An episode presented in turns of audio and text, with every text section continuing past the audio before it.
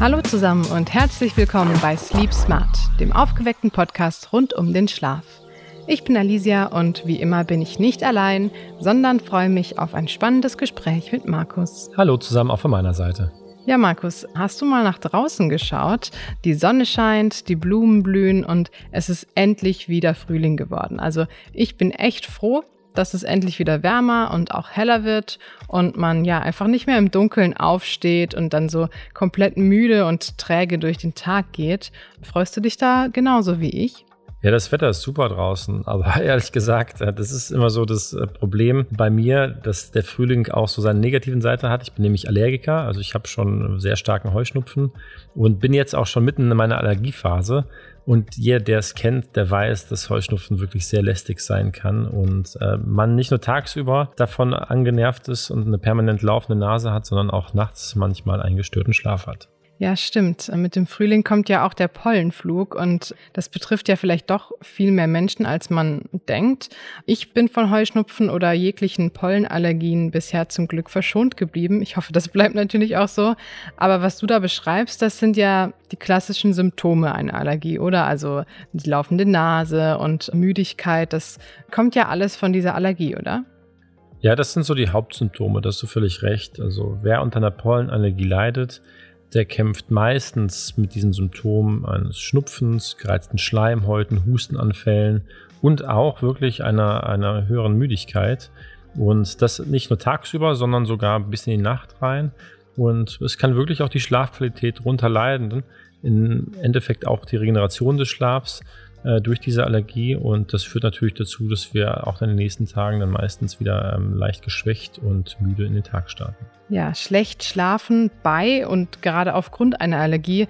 Darüber möchten wir heute mehr erfahren. Und ähm, mit dir, Markus, habe ich ja tatsächlich oder auch leider, das tut mir natürlich wirklich sehr leid, einen perfekten Ansprechpartner dafür. Als Schlafexperte mit Pollenallergie kennst du dich ja gut aus. Aber fangen wir doch mal ganz vorne an. Klären wir doch erstmal, wie überhaupt eine Allergie entsteht. Ja, als Allergie bezeichnet man eigentlich die Überreaktion unseres Immunsystems auf meist ganz harmlose Stoffe sogar. Allergische Reaktionen werden durch den Kontakt von verschiedenen Substanzen, wie zum Beispiel Hausstaub oder Pollen, hervorgerufen und das führt zu einer Abreaktion des Körpers auf diese Stoffe. Und beim meist verbreiteten Heuschnupfen, also das die meisten Allergiker auch kennen, reagiert unser Immunsystem einfach auf die in der Luft befindlichen pflanzlichen Pollen, die über die Schleimhäute dann aufgenommen werden. Und das kann natürlich je nach Ausprägung dann mit unterschiedlichen Pollengruppen zusammenhängen.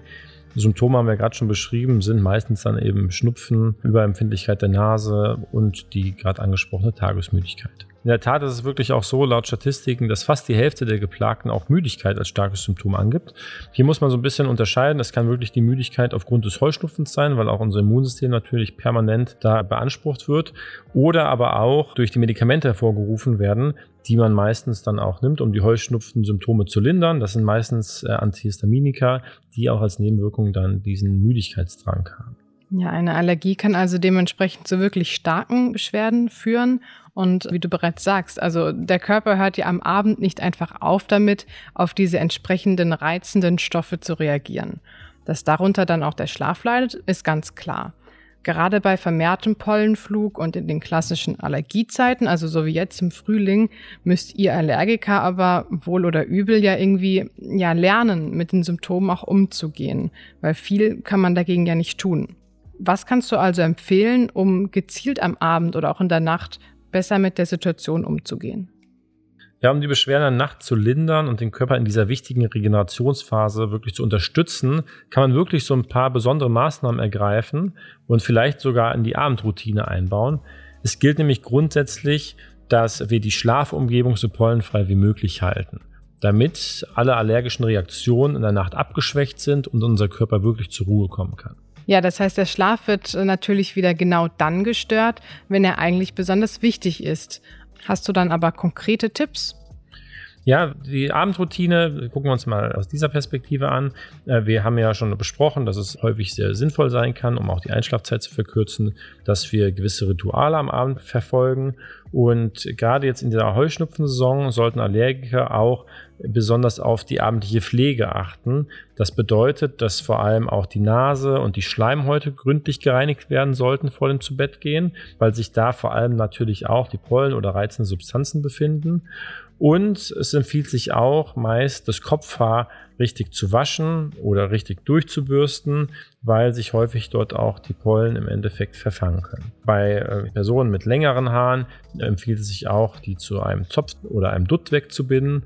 Und ein weiterer Punkt ist, neben dieser Reinigung auch, dass man auf die Kleidung, die man tagsüber draußen getragen hat, dann auch im Schlafzimmer verzichtet und im Endeffekt auch versucht, die nicht unmittelbare Bettnähe zu lagern weil sich auch dort Pollen verfangen haben können.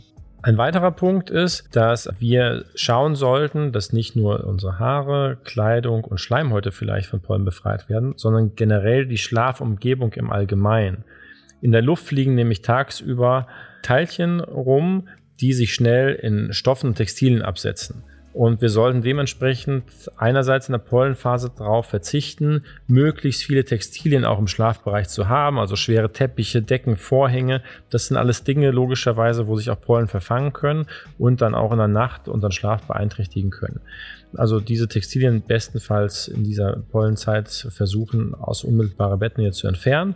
Und natürlich auch die Bettwäsche, auf der man schläft und auch die Bettdecke, mit der man sich zudeckt, sollte regelmäßig durchgelüftet, vor allem aber auch gewaschen werden. Also idealerweise bei 60 Grad sogar, weil dann sie vollständig von Staub und eingesteppten Pollen befreit wird. Das ist besonders wichtig, dass wir einfach auf diese Punkte achten, vor allem für Milben, Hausstauballergiker oder auch Personen mit Heuschnupfen, dass man im Endeffekt guckt, dass die Pollenlast im Schlafzimmer am Abend und in der Nacht reduziert bleibt. Ja, wie du schon sagst, ganz wichtig ist es, die Pollenlast zu reduzieren. Aber am besten wäre es ja, wenn diese schädlichen Stoffe gar nicht erst in die Wohnung oder vor allem gar nicht erst in den Schlafbereich gelangen. Klar, aber irgendwann am Tag muss man ja auch mal das Fenster öffnen und auch frische Luft hereinlassen. Das ist ja auch ganz wichtig für ein gutes Schlafklima. Aber kann man dann dabei auch etwas besonders beachten? Also wie oder wann sollte man zum Beispiel in der Pollensaison das Schlafzimmer lüften? Ja, wie du schon angesprochen hast, Alicia, wir haben ja schon öfter darüber geredet, dass eigentlich ein gut gelüftetes Schlafzimmer bei 16 bis 18 Grad perfekt ist, damit wir gut in erholsamen Schlaf finden. In der Pollenzeit sollte man hier ein bisschen anders agieren. Also die Temperatur sollte natürlich auch gering bleiben, aber das mit dem Lüften müssen wir anders handhaben. Nämlich um die Pollenbelastung innerhalb des Schlafzimmers gering zu halten, ist es besser, tagsüber die Fenster auf jeden Fall geschlossen zu halten. Oder idealerweise sogar, es gibt so spezielle Pollengitter, ähm, die damit auszustatten. Sobald der Pollenflug abnimmt, sollte man dann einmal richtig gut durchlüften, also eher so eine Art des Stoßlüftens. Es gibt da auch so verschiedene Schwankungen, äh, wann Pollen am stärksten in der Luft liegen und wann es eher so Tiefpunkte gibt. Das unterscheidet sich interessanterweise auch in den örtlichen Lagen, wo man sich befindet. Man weiß, dass in städtischen Gebieten vor allem die perfekte Zeit zum Lüften eher in den Morgenstunden liegt, also zwischen 6 bis 8 Uhr morgens und in ländlichen Gebieten eher am Abend, so zwischen 19 und 24 Uhr. Aha, okay. Das ist ja wirklich interessant. Das hätte ich jetzt nicht gedacht. Gerade, dass sich das ähm, ja in Städten und ländlichen Gebieten dann doch so stark unterscheidet. Ja, und ein weiterer Tipp könnte noch sein, das habe ich bei mir persönlich gemerkt, dass erstens äh, man viel trinken sollte. Also Wasser führt auch dazu, wenn man einen hohen Wasserkonsum am Tag hat, dass, ich sage mal ganz banal, alles gut durchgespült wird und der Stoffwechsel einfach auch besser arbeiten kann. Es äh, sollte auch beachtet werden, dass es gewisse Kreuzallergien geben kann. Also wenn man allergisch ist, kann es sein, dass die Aufnahme von gewissen Obstsorten zum Beispiel die Allergie nochmal unterstützt. Ich kann zum Beispiel in der Heuschnupfensaison keine Äpfel essen, weil ich dann noch empfindlicher bin gegenüber den Pollen. Und Alkohol ist auch so ein Thema. Ähm, ich im Endeffekt im Sommer sehr stark merke, wenn ich Alkohol trinke, reagiert mein Körper auch viel sensibler auf diese Allergie. Also da muss jeder für sich auch mal schauen, äh, ob es diese Kreuzallergien geben kann und äh, darauf idealerweise in dieser Zeit verzichten. Vitamine, die das Immunsystem stärken, sollten am Abend eher konsumiert werden weil die wirklich auch helfen können, das ganze Thema des Heuschnupfens besser in den Griff zu bekommen. Ich bin zum Glück auch nicht selbst betroffen von einer Allergie, aber ich muss sagen, das war jetzt doch wirklich ein aufschlussreiches Gespräch und dafür möchte ich mich natürlich bei dir bedanken, Markus. Ich kann auf jeden Fall jetzt ein bisschen besser nachvollziehen, wie das wohl sein mag, ähm, wenn die Allergie wirklich den Tag, aber auch eben den Schlaf beeinträchtigt und äh, einfach eine Belastung im Frühling darstellt. Ich hoffe, wir konnten allen Betroffenen ein paar gute Tipps an die Hand geben, eben gerade wie man die Schlafumgebung möglichst pollenfrei hält und die Symptome dann auch am Abend und in der Nacht lindern kann, um einfach entspannt zu schlafen und die Frühlingszeit doch noch zu genießen.